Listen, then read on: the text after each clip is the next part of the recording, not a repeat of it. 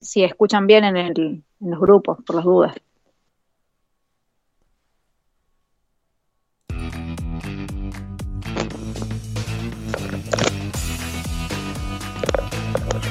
de las locas que hay en Bitcoin, ¿no? sí, yo, yo me monté en, esa. Ya estamos en vivo. Hola. Muy buenas tardes, queridos amigos. Nos encontramos nuevamente en, eh, en Criptofinanzas, que es el podcast de, la Academia de Criptoeconomía, donde hablamos de muchos temas y cosas de actualidad y también de criptoeconomía. ha tenido un gran éxito en las, eh, en las dos primeras ediciones. El digamos, el podcast. Les agradecemos mucho a las personas que empezaron a seguirlo. Todavía es un éxito moderado, así que compártelo, anótalo. Estamos todos los días en vivo a las 10 y media de la mañana de México. Y también eh, salimos por Spotify en grabación. Así que agréganos al Spotify, descárganos y conversamos. Y partimos el día saludando a nuestro equipo de trabajo, donde tenemos evidentemente las damas primero, nuestra querida amiga Emilia Jiménez. ¿Cómo estás, Emilia? Hola a todos, buen día, acá lista para charlar mucho con mi tecito bien calentito. Y bueno, muy animada con este episodio. Lo bueno de este grupo internacional es que nos conectamos de todas partes. Acá nos conectamos desde la provincia de... ¿De dónde estamos? ¿De Argentina? Córdoba, Argentina. De Córdoba, exactamente. ¿Está frío por allá? Sí. Fresquito, sol, pero frío. Vale, Así, una mezcla. Eh, creo que ayer decían que se me escuchaba más bajo a mí, así que hoy día ya le subí un poco el audio. Me parece que compartan el link para que toda la gente lo escuche ahora en vivo. Ahí compartan en la, en la comunidad y comenzamos. También tenemos a nuestro amigo Saúl, el experto trader que lidera todo el grupo Crypto Trader de la Academia de Criptos, Criptofinanzas. ¿Cómo estás? Muy buenas familia, ¿cómo estamos? Saludos aquí desde la zona caribeña de Cancún, Quintana Roo, bueno, Playa del Carmen para ser exactos. En este momento me encuentro en playa. Rico con el calorcito, la verdad se antoja estar afuera con tu pequeña un drink a gusto. Sin embargo, si hubiese estado en ese momento así, en ese momento así, hubiese perdido de la velota que se aventó Bitcoin ahorita, ¿eh? ¿La pudieron ver? eso mismo, tía, para que entremos al grano ya inmediatamente, eh, cuéntanos un poco qué está pasando en el mercado, porque hay, hay un poco de volatilidad, pero no se ve muy fuerte. E, es algo muy interesante, particularmente lo que estaba observando en estos momentos, un poquito antes de iniciar el, Spotify, el, en vivo. Um, Curiosamente, el día de hoy hay muchas expectativas en relación a los earnings de algunos, vamos a llamarle acciones de tecnología. Eh, aún no salen los datos. Realmente el dato macroeconómico que afectó los mercados en la mañana, fueron, en la madrugada fue el tema de la inflación de Alemania. Eh, muy alta, ya, ya por ahí subió bastante. Eh, bueno, nada, nada fuera de lo común o esperado, sin embargo, el mercado está reaccionando. claro, pero el mercado está reaccionando así. Y después los datos macroeconómicos también de Estados Unidos que tampoco fueron muy positivos, que digamos, el único tema de, del empleo, bueno, ok, las solicitudes de empleo, ok, bajaron un poco, pero bueno, tampoco fueron la gran cosa, ¿no? Entonces, eh, sorprende que en estos momentos haya una, un movimiento tan fuerte que parece ser una inyección de capital totalmente premeditado, porque para mover esa cantidad de para mover ese, para, para, que el mercado mueva tanto el precio en tan poco tiempo debió haber sido una cantidad brutal de, dinero que haya entrado. Normalmente suele este movimiento preceder o anteceder alguna continuidad o un punto de giro, pero eso vamos a tener que observarlo durante el día porque todo es volátil. Eh, tenemos tres financieros acá en, presencia en el, en el podcast. Uno de ellos es Emi, yo y bueno, Saúl. ¿Qué opinas tú, Emi? ¿Cómo lo viste tú ese movimiento en la mañana? Bien. Sí, me pareció muy interesante por el hecho de que fue volatilidad tanto hacia arriba como hacia abajo a la vez. Eh, eso evidentemente es cuando se entra en una especie de locura y se inyecta eh, em, dinero hacia ambos lados, en ambas posiciones. O sea, eso está delatando ya un nivel especulativo bastante elevado. El dólar sigue alto, las, las bolsas siguen cayendo de a poco, pero particularmente la vela de Bitcoin. del mercado. Nosotros hemos discutido mucho en forma privada un poco de que la, el debilita, digamos, la, quiebra del dólar es real. Este es un evento que ya está sucediendo a nivel mundial. La pérdida de valor adquisitivo es absolutamente real. La tasa de inflación que ellos declaran que está cerca del 7-8%, probablemente se nos va a ir hasta 15 o más. y eh, la, manipulación de los mercados es, bastante ficticia, la verdad. Sí, el hecho de que haya una inflación tan masificada en el mundo, que este se la ve con un crecimiento bastante grande, ya está delatando que las monedas fiduciarias en general están perdiendo su valor, están perdiendo su capacidad de compra. Y esto está bien, ha sido un evento bastante fuerte durante estos últimos años, pero no es algo de ahora, es algo que viene desde hace mucho tiempo. El dólar ha perdido históricamente su valor. Así que no es algo que nos sorprenda para nada. Claro, claro, nosotros estamos observando eso. Sin embargo, la gente está esperando que se debilite el dólar para ver el, alzamiento de las criptos y por lo pronto todavía no se ve. Exacto. Estamos en medio de un, de un mercado sumamente volátil con muchas mentiras, engaños y manipulaciones. Y uno de los engaños de los últimos tiempos es el engaño de los perritos, que es la locura de Dot, de Shiba Inu, que es el tema del día de hoy.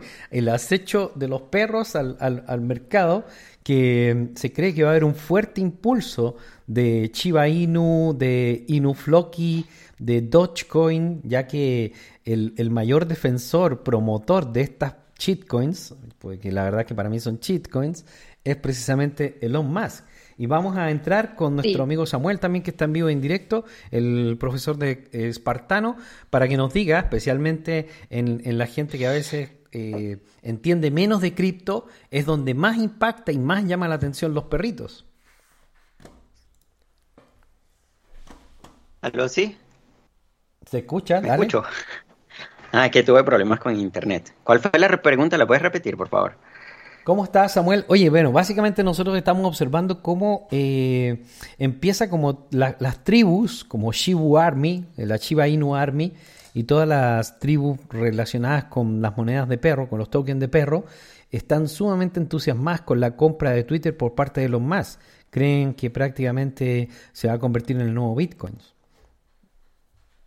Sí, eso es muy interesante porque Elon siempre está promoviendo esa clase de tokens y inmediatamente hace una, una propuesta, una compra de, de esa compañía eh, todos los seguidores que saben que eh, sus movimientos y todo lo que dice impulsa esos tokens eh, aprovechan para comprar. Y no solo en esos tokens, sino en muchos otros tokens. Sí, de todas maneras nosotros hemos estado viendo cómo Dogecoin se está sosteniendo y sí lo están utilizando en algunos lugares. Creo que la compañía AMC lo acepta para el pago de cines. han dicho que está utilizándose el Dogecoin para muchas cosas, anunciaron un metaverso. Me es difícil creer que tengan éxito, pero algo están haciendo, Emi. Sí, claro, pero, es por, la naturaleza del toque. Exacto. Bueno, al menos son tiernos. No vamos a, sacarles crédito de que son tiernísimos, esos perritos son bonitos. La verdad, sí. Sí, yo acá estoy viendo ahora lo que es CoinGecko, la categoría meme tokens, y si vemos los movimientos en los últimos siete días, todavía siguen en rojo y bastante si vemos en las últimas 24 horas, no han prestado una gran, un gran movimiento alcista, pero sí, en esta última hora hay una reacción. Tenemos a Dogecoin a la cabeza, Shiba Inu en segundo lugar, y en tercer lugar tenemos a uno que se llama Doge Elon Mars, o sea, que hace referencia totalmente a Elon Musk. Por el nombre de Elon, por Mars, por Marte, y Doge por Dogecoin. O sea que, como vemos, realmente esto me parece eh, que ya, existían de antes, pero se ha transformado como una especie de culto a Elon que tampoco le podemos restar importancia, porque lo que mueve las masas quizá termina posicionándose. Eh, hay que ver cómo se desarrollan. Exactamente. Hay que ver cómo se desarrolla. No, nos podemos burlar solamente. Además, de hecho, nosotros hemos estado conversando el tema de que eh, too big to fall, que es una frase que repetimos bastante, demasiado grande para caer, y en este minuto Dogecoin, Chiba Inu son brutales y tienen un montón de capital. Y tienen hasta programadores, pueden hacer negocios, se pueden gastar tranquilamente 500 millones de dólares en desarrollo y terminar presentando algo atractivo. Sin embargo, yo, a mi juicio personal, yo no sé si lo comparten ustedes, sería bueno que cada uno dé la opinión, no recomendaría ninguna de estas... Eh, ninguna de estas monedas en particular. Creo que la única moneda que podría decir que podría ser remotamente interesante para comprar podría ser Dogecoin, porque efectivamente el compromiso de Long con Doge eh, parece real y están trabajando bastante. yo respetaría a un inversor de Dogecoin. Eh, Chiba Inu y los otros, no, realmente eso probablemente no termine bien. Son inversiones altamente especulativas y riesgosas. Y, y la era de los tokens yo creo que está llegando a su final y más aún de las meme coins. Totalmente. Acá estoy viendo la capitalización de mercado de estas dos juntas suman los unos 30 mil millones de dólares. Es alucinante la cantidad de dinero que mueven. Totalmente, y totalmente de acuerdo con lo que comentas, Ana. La verdad es que este, si tomamos las cosas desde el punto de partida, eh, estamos entrando, o la comunidad de meme coins están entrando en precisamente la discrepancia de no apoyar supuestamente el sistema, sin embargo, como alguien como este, este compañero Elon Musk eh, lo promueve y como genera ganancias, obviamente todo el mundo van a plantear, todo el mundo aplauda a quien le genera ganancias, ¿no? No, Nadie está peleado con el dinero. No obstante, es la discrepancia que en sí mismo sería una contradicción, ¿no? Entonces, eh, precisamente voy por ese mismo línea de pensamiento que tú tienes. No lo recomendaría principalmente por ese punto. Eventualmente las cosas que no tienen coherencia entre sí eh, tienden a romperse, pero no estoy hablando de Dodge. Dodge probablemente, como tú mencionas, sí tenga esa parte que de soporte del señor Musk y a lo mejor, como dicen, eh, me, me, recuerda mucho el concepto de la ventana de Overton como algo que antes era impensable, ahora es algo completamente natural y completamente habitual. Eh, es precisamente el mismo concepto que están platicando ustedes y la verdad es que no me extrañaría que Dogecoin sí sea una, eh, pues una, tenga participación activa en el mercado futuro, ¿de acuerdo? Eh, y yo creo que se están dando los precedentes o más bien las bases para esto. Sin embargo, sí, Shiva, todos los demás, admiro la comunidad, mis respetos, son muy fans. Pero, la comunidad, ah. lo que se llama la, la Shiba Inu Army es una locura, una total insanidad. Desde que desde, la, palabra no tienen idea de lo que hablan, es que no tienen la más remota idea de lo que están hablando. Con todo cariño a Shiba Army. Vamos a seguir cómo evolucionan los precios en general de este sector. Me gustaría ver realmente una reacción más contundente. Lo que pasa es que para, para pasar para arriba ya necesitas instituciones. O sea, las criptomonedas pueden crecer a punta de meme y de mercado ignorante y de lo que se llama el dumb money, o sea, el dinero de los tontos, ¿me entiendes? Pero, pero de ahí para arriba eh, empieza a entrar el dinero profesional, los grandes capitales. Y los grandes capitales, el dinero inteligente, el smart money, necesita proyectos, fondos de inversión, necesita legalidad, necesita estructura, que es muchas veces lo que no entienden las, las comunidades cripto que, que sí, se requiere algún nivel de formalidad para que lleguemos al siguiente nivel. O sea, si nosotros queremos ver un Bitcoin a un millón de dólares, evidentemente este Bitcoin tiene que estar integrado en el sistema bancario. O sea, no, no, es que no hay otra forma. No hay otra forma. O sea, puedes creer lo que quieras, pero no hay otra forma. Exacto. claro. Y, y, cada una de las eh, monedas en las cuales nosotros estamos invirtiendo tienen que estar integradas en el, en el, en el sistema financiero, tiene que estar respaldada. Por eso decimos que no es tan malo ver a un banquero de Goldman y Sachs desarrollando en Solana. O sea, tiene que ser así para que lo veamos en 3 mil dólares. Must, sí. Claro, en lo personal creo que los, los meme coins eh, no, no vayan a desaparecer, como dices tú, pero lo, pero eh, hay que ver eh, hasta dónde llega el interés de Elon en impulsar esa moneda, ¿no? Porque ya ahí entramos en otros temas. Y sobre, todo porque los espectadores, todos los tontos... De, de promocionar la moneda. Claro, porque los tontos tampoco van a desaparecer, entonces van a mutar de un activo a otro. no, es cierto, los tontos nunca se acaban, son, infinitos, esos son infinitos. Entonces los especuladores van a cambiar de un proyecto a otro, si no son las memes, van a cambiar a, las shitcoins de alguna forma, a todos los proyectos Play to Earn, todos los, los Ponzi, los DAO, todo eso. Me recordó la, la de El mundo está lleno de pendejos de Facundo Cabral, si alguien la ha escuchado, buenísimo. Bueno, yo me topé con algunas personas en el evento de Bitcoins, bastante fanáticas de Shiba, y yo así como que, ¿qué? ¿Tú eres un adulto? o sea, ¿en serio? Hablando de eso, y, y, y, líderes de comunidades, youtubers con cientos de miles y millones de seguidores. Em, realmente un mercado muy, muy poco informado de, de nada, absolutamente nada.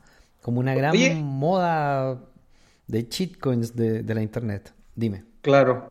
Hablando de eso, eh, ahorita que me platicas esa parte, me acabo de acordar que hace como dos, tres días estaba leyendo un artículo algo especulativo y si quieres verlo de alguna forma conspiranoico, de que la mayoría de los negocios de Elon Musk básicamente vienen financiados por el gobierno de Estados Unidos.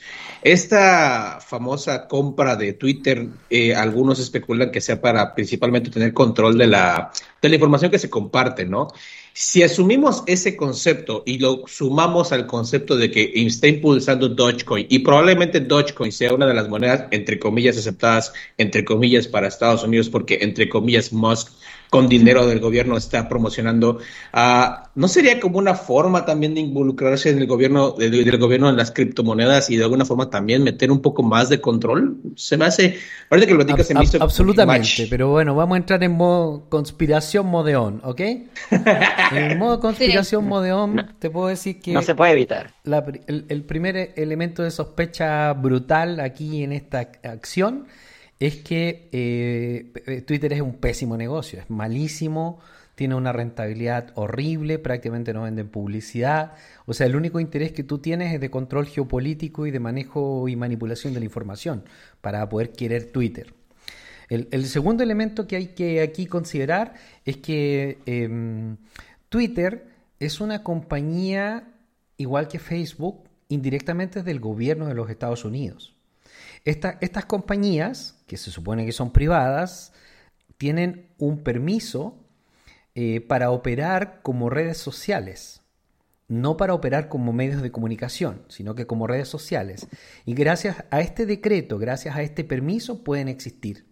Pero todos hemos visto cómo Twitter, Facebook y todas estas redes sociales eh, se convierten en medios de comunicación porque dicen cuál es la verdad y cuál no es la verdad. Entonces, cuando tú estás diciendo cuál es la verdad, estás editando. Y cuando estás editando, eres un medio de comunicación y, perteneces al gobierno de los Estados Unidos.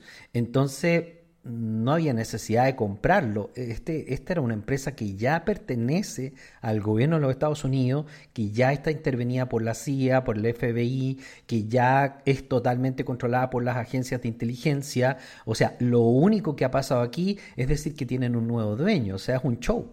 Es, que es un show. Está, nos están mintiendo. y otra cosa. Twitter. Otra cosa con respecto a Elon. Eh, Tesla es una empresa que ha estado muchos años generando pérdidas también. Oh, sí. Entonces, tenemos al hombre más rico del mundo con una empresa que no generaba tantas ganancias, de repente gasta parte de su patrimonio, una buena parte, en otra empresa que no genera ganancias. En su momento aceptó recibir Bitcoin a cambio, eh, como medio de pago, digamos, de sus vehículos, y de repente los, los saca. ¿Por qué? Porque recibió eh, presión por parte de los reguladores que siguen todo lo que son los criterios, em, estos criterios que van en contra del Bitcoin porque genera efectos negativos para el planeta.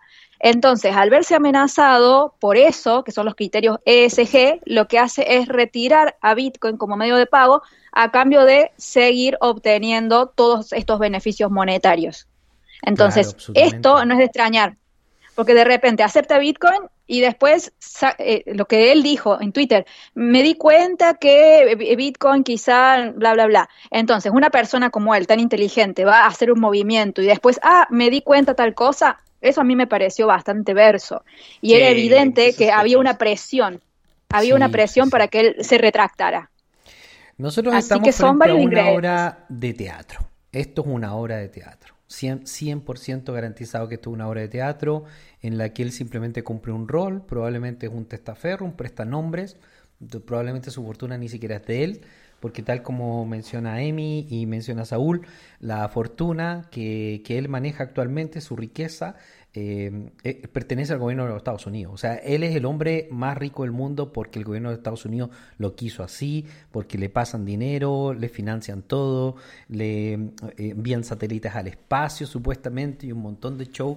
Nosotros vimos el show de cuando mandó el carro ese Tesla a, la luna supuestamente, que lo puso ahí en la órbita lunar, que era ridículo. No, este, este es uno de los más falsos líderes a nivel mundial y todo esto puede impulsar algo bastante negativo porque eh, estamos viendo dos resultados de este movimiento. El primer resultado es que el sistema dice no podemos permitir que un multimillonario se apropie de un medio tan importante de comunicación como Twitter y por lo tanto lo tenemos que regular.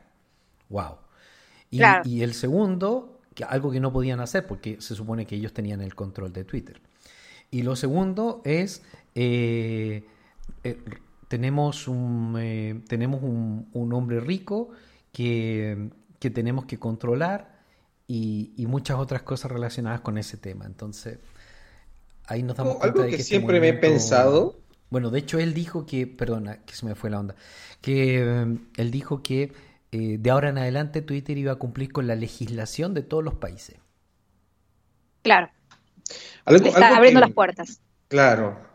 ¿Saben qué? Cada, cada vez que hablo de Elon Musk me recuerda al concepto. ¿Alguna vez vieron la película de Wally? Sí. Sí. Eh, By and Large, ¿se acuerdan del nombre de By and Large? Eh, la empresa de que, supuestamente limpiaba Wally. Cada, y, casualmente el, hombre que estaba supuestamente dando los anuncios para la limpieza y todo eso era el presidente. Me recuerda a esta persona, ¿no? Observo cada vez más a Elon Musk adquiriendo empresas y ahorita hace ratito le estaba leyendo que tiró un tweet sobre Coca-Cola este, que también va a comprar Coca-Cola, algo así. Ah, son bromas, son, son, son bromas. Sí, puede ser broma, pero... maldito troll. Pero, oye, se me hace que estamos caminando hacia allá, ¿no? Como que una sola persona pueda tener ese tipo de control y, y, y, convertirnos en un by and large, ¿no? Eh, o más bien que se convierte, existe un by and large que capaz de tener básicamente el control de casi toda la economía de un país. Bueno, hay, hay, algo, hay algo muy raro que tengo que mencionarte y es que todo esto surge, que esto es una locura, ya, pero escúchenlo. Eh, todo esto surge en medio del juicio de Johnny Depp. ¿Han escuchado esto en Cultura Pop? Esa es otra cosa bien interesante, sí. Resulta que salta el juicio de Johnny Depp, donde supuestamente él es golpeado por Amber Heard y es un hombre, bueno, ustedes saben, con todo este rollo, que tienen un juicio y en el juicio se descubre que Amber Heard era amante de Elon Musk. Salen videos de él, salen fotografías que mientras estaban casados habían noches en que se iba Elon Musk a dormir con Amber Heard, que era la esposa de Johnny Depp, y al día siguiente él anuncia que va a comprar Twitter. Sí, está como jalado totalmente orquestado. Esto es tan raro, es tan raro. Este mundo es más raro de lo que uno se imagina. Y sí, hay muchas cosas que nos siguen sorprendiendo día a día. a mí en lo personal me parece raro que Elon Musk con, sus ganancias de eBay haya podido crear SpaceX, ¿no? Sobre todo como decías tú, Sam, que Con, fue con PayPal, ¿cierto? Sí, PayPal. Eh, eh, como decías tú, todo el ejército incluso está metido ahí, toda la CIA con respecto a Twitter, porque se sabe que eh, las comunicaciones son un arma de guerra. Claro, claro. Entonces, claro, hay diferentes campos de guerra, el espacial y este es el comunicativo y, obviamente con todo lo que está sucediendo en Ucrania también necesitan como otras distracciones. Ahora, los datos y la información es lo más valioso del mundo, más valioso que el oro, oh, más valioso que cualquier cosa. La información y los datos personales. Ahí nos dimos cuenta de por qué valía tanto Facebook, porque Facebook era uno de los enigmas más grandes del mundo. Una compañía que no tuvo beneficios durante siete años se convirtió en la empresa más grande del mundo durante algún momento. Y era como un enigma, o sea, ¿cómo va a ser la empresa más grande del mundo si no genera ganancias? Ah, porque no, no era ese el negocio. el producto somos nosotros. Claro, efectivamente, como dice Emi, el producto somos nosotros. Y de hecho ya todo está basado en eso, en ese modelo de negocio.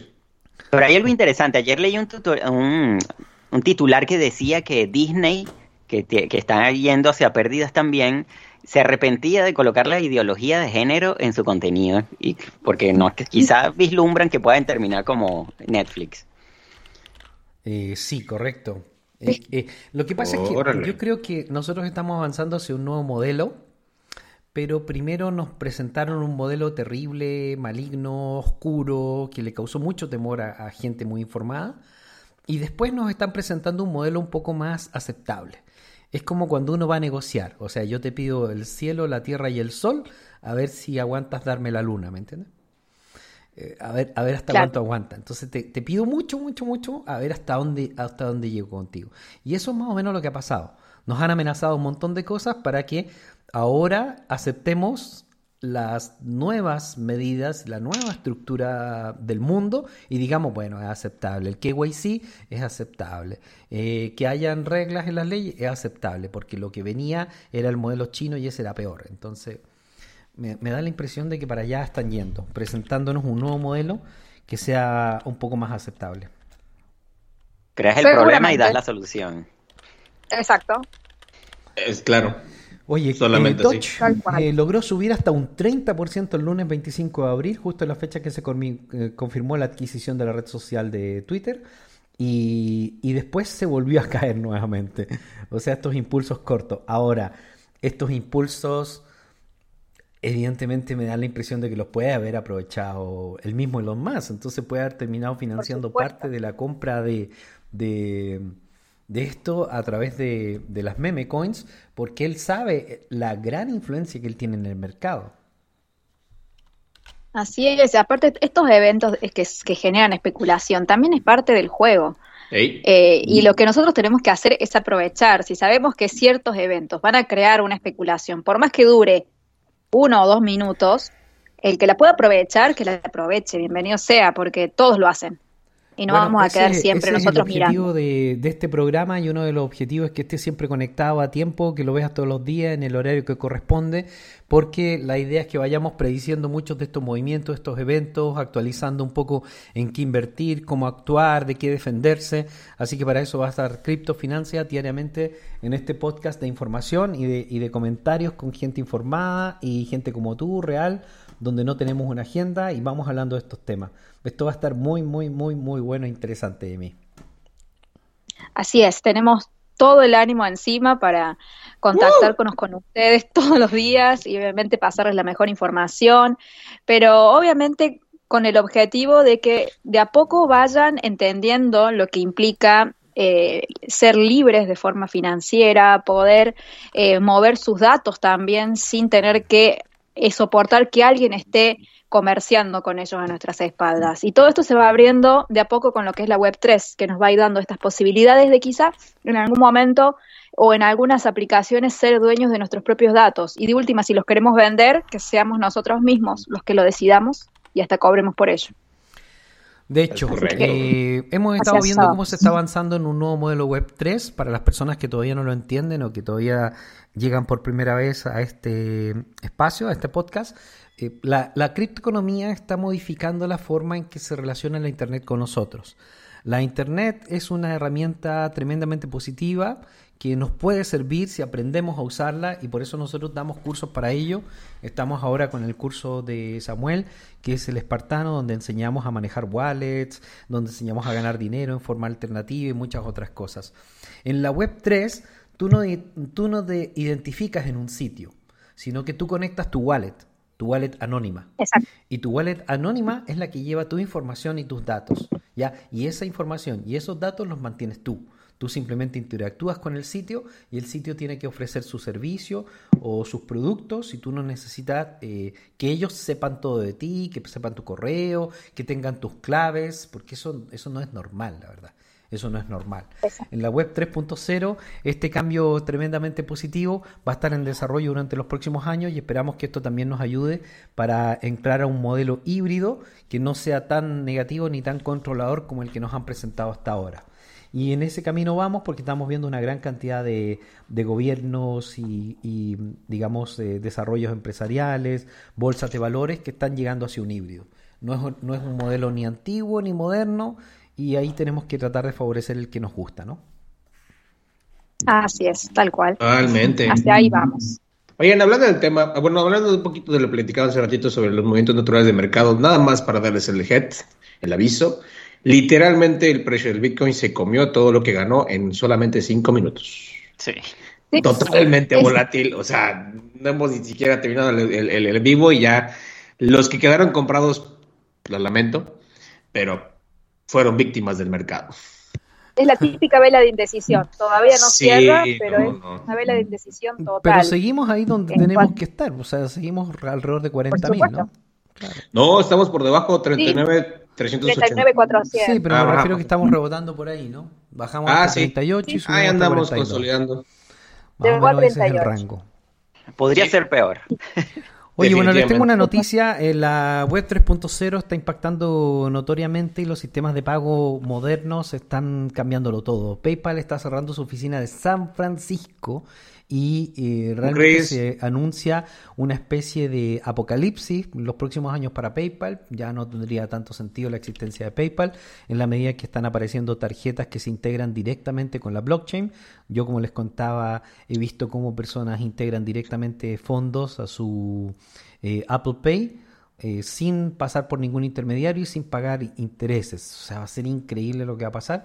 Y este tipo de integraciones ya están en la calle y por lo tanto pagarle 3%, 5%, 7% a PayPal ya no tiene ningún sentido. No. Y lo pues digo como usuario. Sí, claro. Pero pues, lo digo como usuario de PayPal, es carísimo. Eh, si quieren, te cierran la cuenta. Si no les pasas tu documentación en tiempo y forma como ellos la piden, también te la cierran. Si hay dinero adentro, se pierde. Cuando, por ejemplo, me pasaba a mí hace mucho tiempo que, supongamos que yo recibía un pago, por decir 50 dólares. A mí me llegaban 43. Y cuando yo quería vender esos dólares para cambiarlos a pesos argentinos y quizá pagar algún servicio o pagar la comida, por decir, terminaba recibiendo 30 y pico. Entonces, se paga dos veces, cuando recibís y cuando envías. Y las comisiones están en torno al 6%, sumado todo el control. Eh, así que yo me fui directamente como usuaria hace ya un tiempo y no me extraña que, ese sea su destino porque es carísimo, eh, no tiene sentido. No pues tiene ningún sentido. De hecho, es una consecuencia, ¿no? Es una consecuencia de lo que, de que existan las criptomonedas y que existe el Bitcoin. Una de las cosas que habíamos platicado y que creo que Sandma siempre eh, comenta es que la tecnología blockchain no viene, no necesariamente viene a sustituir eh, el modelo económico o el modelo de, de, este, de transacciones, sino a, a actualizarlo, ¿no? Esa actualización de software y, esto es algo que se necesitaba sí o sí, ya, ya eran demasiado eh, exorbitantes los cobros que teníamos con las plataformas para hacer transferencias sin, sin contar el banco. Um, pero ya esto era, es una consecuencia de, ya era lo obvio que sucediera y de hecho, como dice Sandra, apenas está empezando, ¿no? Otras van a empezar a caer, ya Visa por ahí también tiene un poquito de detalles y, y Mastercard estaba leyendo que también está como que observando algún tipo de integración. Principalmente porque tienen que adaptarse, ¿no? Ya, a pesar de que sean tan grandes como para caer, tienen que adaptarse a todos estos cambios y que ya inclusive el mismo público, el, retail, el de, el de a pie, lo está necesitando, o sea, lo, quiere ya, ya no quiere estar pagando eh, intermediarios tan caros, ¿no? y,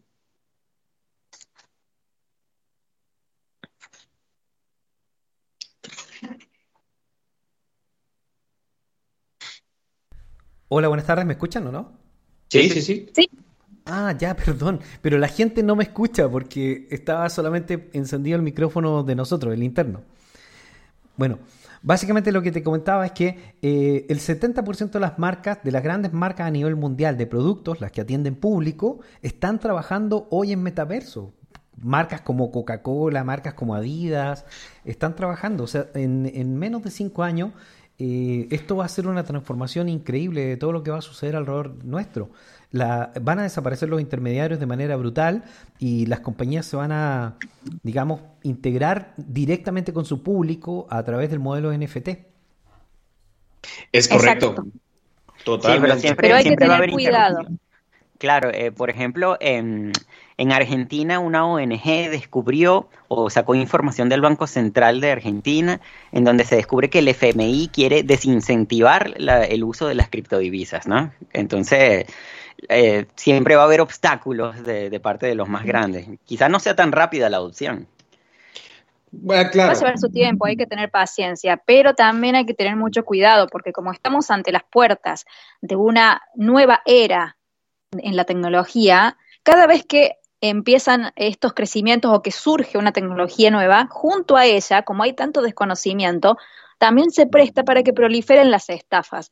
Así que no solamente hay que aprender a cómo abrir una wallet, cómo comprar Bitcoin, bla, bla, bla, que es, digamos, el ABC de ingresar a este mundo, sino que hay que también aprender a diferenciar qué es bueno y qué no, porque van a surgir tantas estafas, ya han surgido y las que vienen. Las Siempre que, existe algo nuevo, hay una estafa, hay, una Ponzi. Siempre, siempre. Siempre. El Ponzi está ahí presente hasta, hasta el día de hoy. Le cambian el nombre y la gente sigue cayendo. Es, increíble cómo no, se dan cuenta de la estructura de esto. Es como la eh, democracia.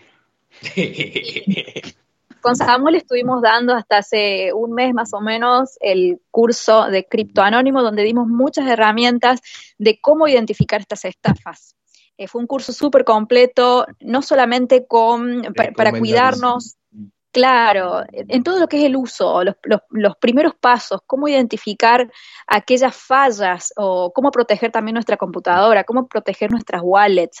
Eh, cómo quizá también comerciar las, nuestras monedas sin tener que dar nuestros datos. Todas esas cosas las vimos en ese curso que la verdad estuvo muy bueno y seguramente lo seguiremos dando porque sabemos que es de mucha utilidad para la comunidad.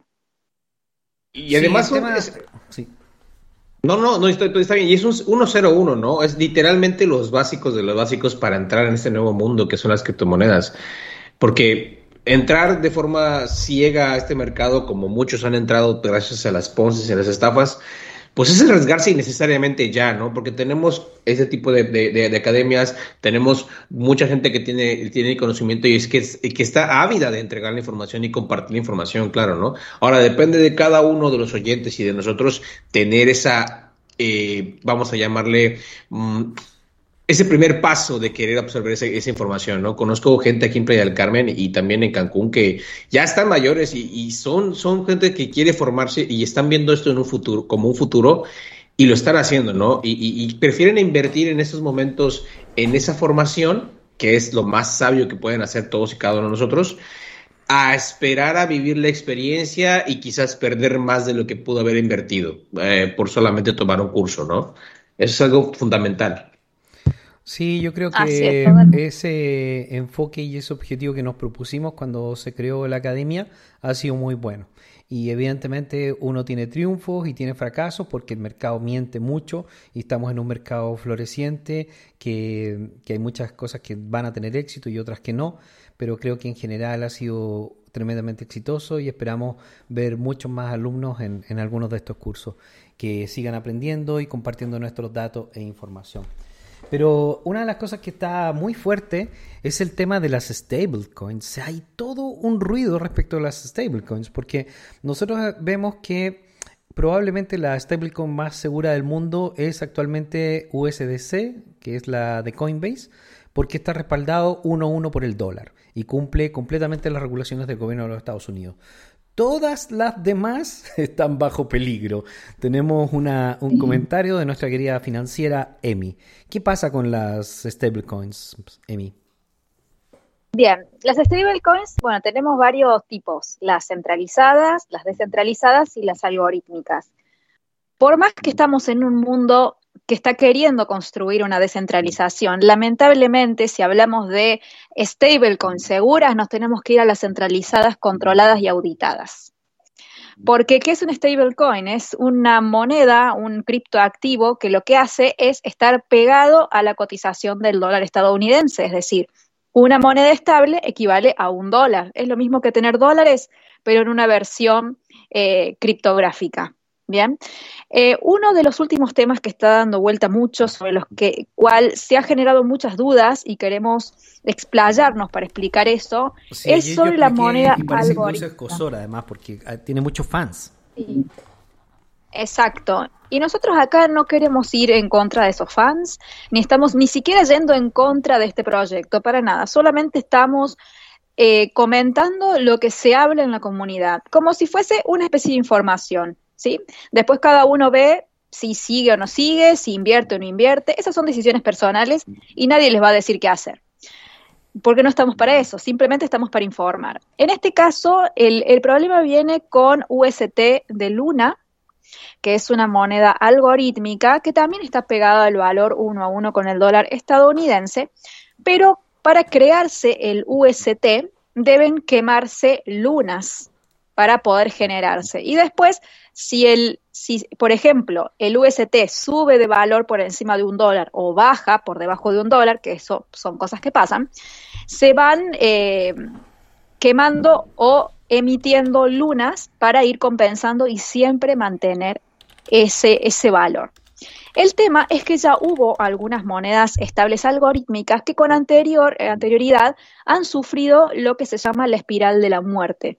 Esto se produce cuando la moneda estable deja de ser demandada y la moneda, digamos, con la que se genera la colateralidad, que es, en este caso sería Luna, también deja de demandarse. Al dejar de demandarse las dos, empiezan a caer y por más que quememos Luna o las otras en este caso, no había cómo remontar esto y ambas se ven condenadas a morir, como dice aquí.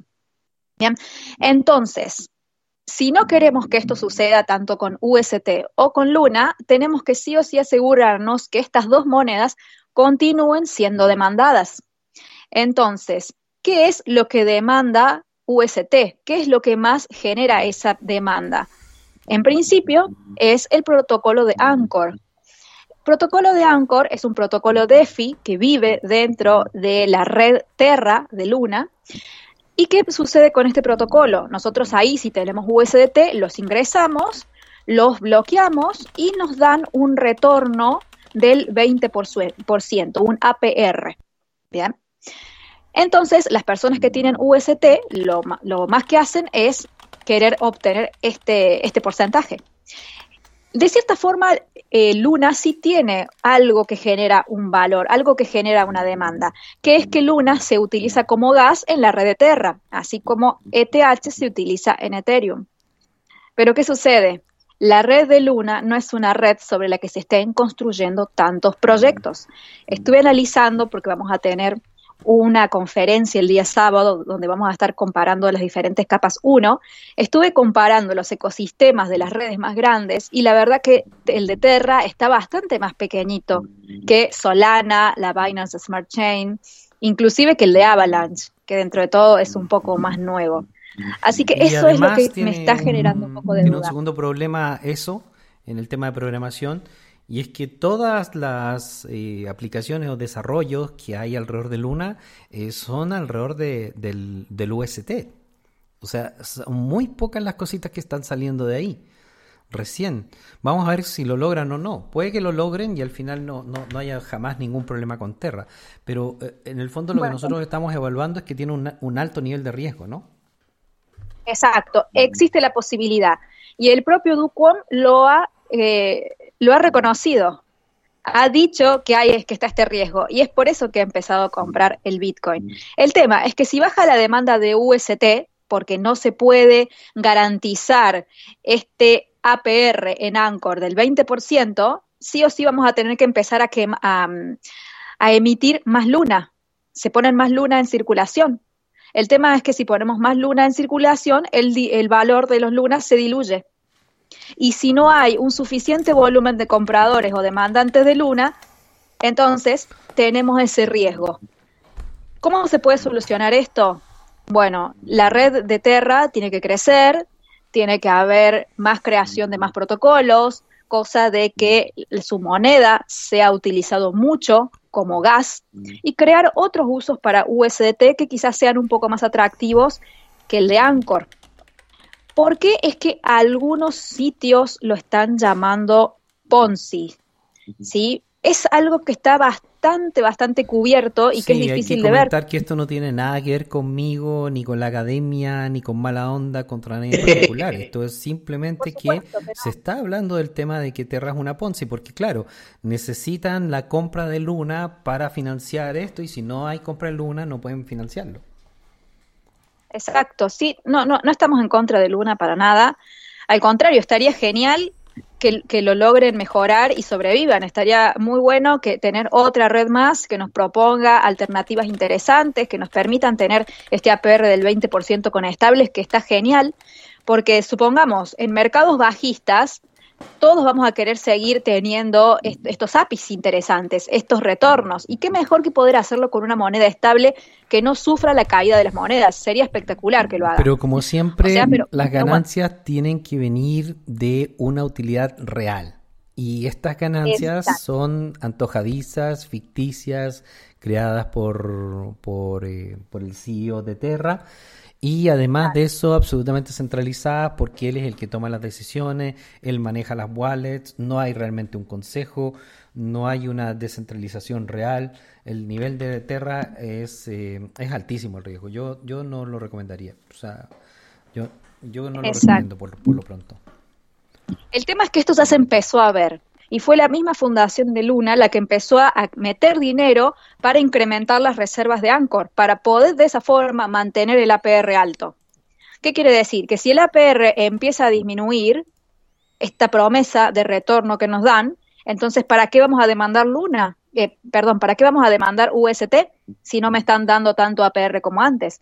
El tema es que ahí viene el Ponzi, de ahí viene la duda.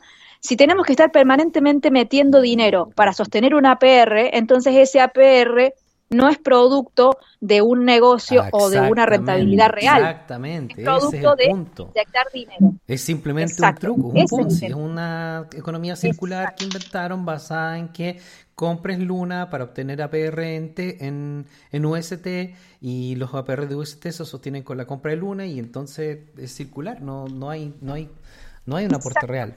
Complicado. Exacto. Entonces, meto dinero en Anchor para mantener el APR y de paso mantener la demanda de UST, de. Y la demanda de UST también se mantiene quemando Luna. Entonces, como decís vos, es un círculo que el inicio de todo ese valor se crea a partir de que la Fundación Luna ingresa dinero. ¿Y qué pasa si, si todo esto empieza a caer? Obviamente la consecuencia negativa sería para UST, sería para Luna, para su ecosistema, y encima van a tener que seguramente salir a vender esta cantidad de Bitcoin enorme que tienen. Entonces, hasta quizá nos hundan el precio. Entonces, tiene esas cosas que a mí no me gustan. No quiere decir que esto no lo puedan solucionar. Quizá en unos meses, en unos años, exactamente. lo Podrían solucionarlo, podrían solucionarlo. Por supuesto. Pero eso no lo sabemos y mientras no lo solucionen, eh, a nivel profesional un inversor tiene que invertir en lo que es efectivo y real y no en lo que es una promesa, porque ya hemos visto que las promesas no sirven para absolutamente nada. Exacto. Exacto. un inversionista ingresa su dinero en algo que genera retornos reales. ¿Sí? Los retornos reales son rentabilidades que se dan porque un negocio funciona como corresponde, porque crea un valor y porque ese valor es percibido por la sociedad y la sociedad realmente eh, lo apoya lo consume, vale, tiene usos reales, pero... Oye, mientras estábamos hablando, Mesari acaba de lanzar un, un research eh, sobre Terra Luna, el reporte 2022 de Mesari Richard, que publicó Cointelegraph, eh, donde están hablando de eh, cómo Terra se eleva prácticamente como una Ponzi, porque no tenía realmente proyectos detrás, solamente 22 proyectos que habían liderado ellos mismos y crean como toda una ola en la internet que tiene que ver, es como, es como parecido al fenómeno de los meme coins. No es una estafa exactamente, este es un proyecto real, pero que le aumentaron mucho el valor con puro marketing realmente, no con logros reales. O sea, con 22 apps ah, están haciendo lo que están haciendo cuando estamos hablando de eh, plataformas como otras plataformas como el mismo Avalanche que están hablando de decenas de miles de proyectos. Solana, decenas de miles de proyectos. Y Terra eh, se levantó con 22 proyectos. ¡Wow! algo similar, de hecho, este tema hablando técnicamente desde el punto de vista de análisis técnico, sí existía una discrepancia en la temporada de enero-febrero, cuando todas las demás criptomonedas estuvieron bajando, Luna estaba teniendo muchísima inyección de capital. Muy probablemente lo que, lo que ustedes platican en este momento ya hace sentido con el movimiento del mercado, si, ellos mismos estuvieron empezando a agregar capital para mantener y todo eso, el APR principalmente, se observa entonces que desde febrero ya estaba planificado o estaban preparándose para estos momentos que está ocurriendo y creo que eh, asumiendo que ya es insostenible tuvieron que hacerlo público de alguna forma o hacerlo lo mejor posible para que no les pegue tanto, ¿no? Ahorita lo que creo que va a tener que, eh, al menos lo que el mercado está reflejando es una leve desconfianza, pero todavía se observa que hay hay confianza en, el proyecto. Como dicen, puede ser que se que lo puedan arreglar, estamos en la expectativa de que lo hagan, pero así como lo han platicado, la verdad es que sí se ve un poco complejo, ¿no? Y sí es de riesgo totalmente especular en estos momentos con Luna. Preferiríamos estar con algo más seguro y para mí particularmente una Luna arriba de 100 dólares sería una buena idea para estar manteniendo posiciones. Antes todavía lo veo muy volátil. Sí, quiero corregirme, era API en vez de APR. Eh, y otra cosa, esto que estamos diciendo ahora recién es la punta de lo que vamos a estar hablando en la conferencia. Aquí simplemente tocamos oh, Luna, pero vamos a profundizar mucho más, queremos hacer comparaciones de sus ecosistemas, vamos a estar comparando con otras capa 1 que también tienen bastante protagonismo.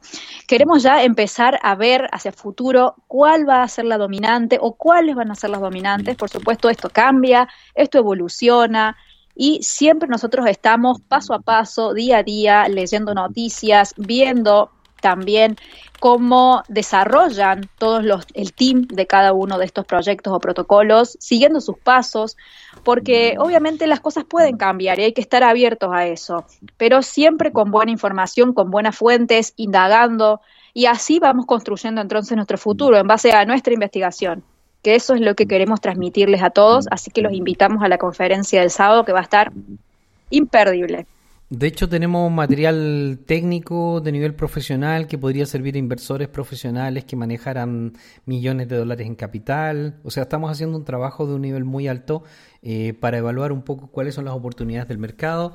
También hemos estado hablando de algunos proyectos que están bien interesantes y viene todo el tema de los NFT y muchas otras cosas que están cambiando para bien.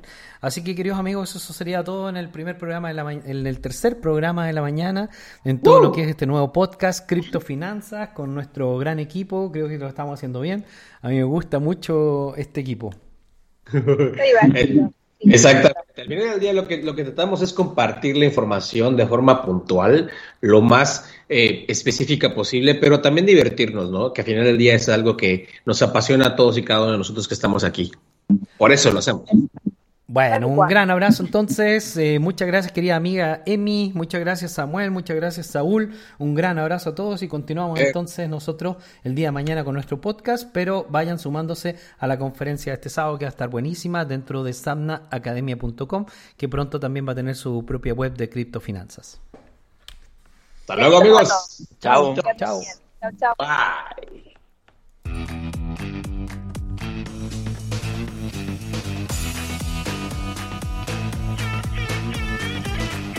¿Ya acabó?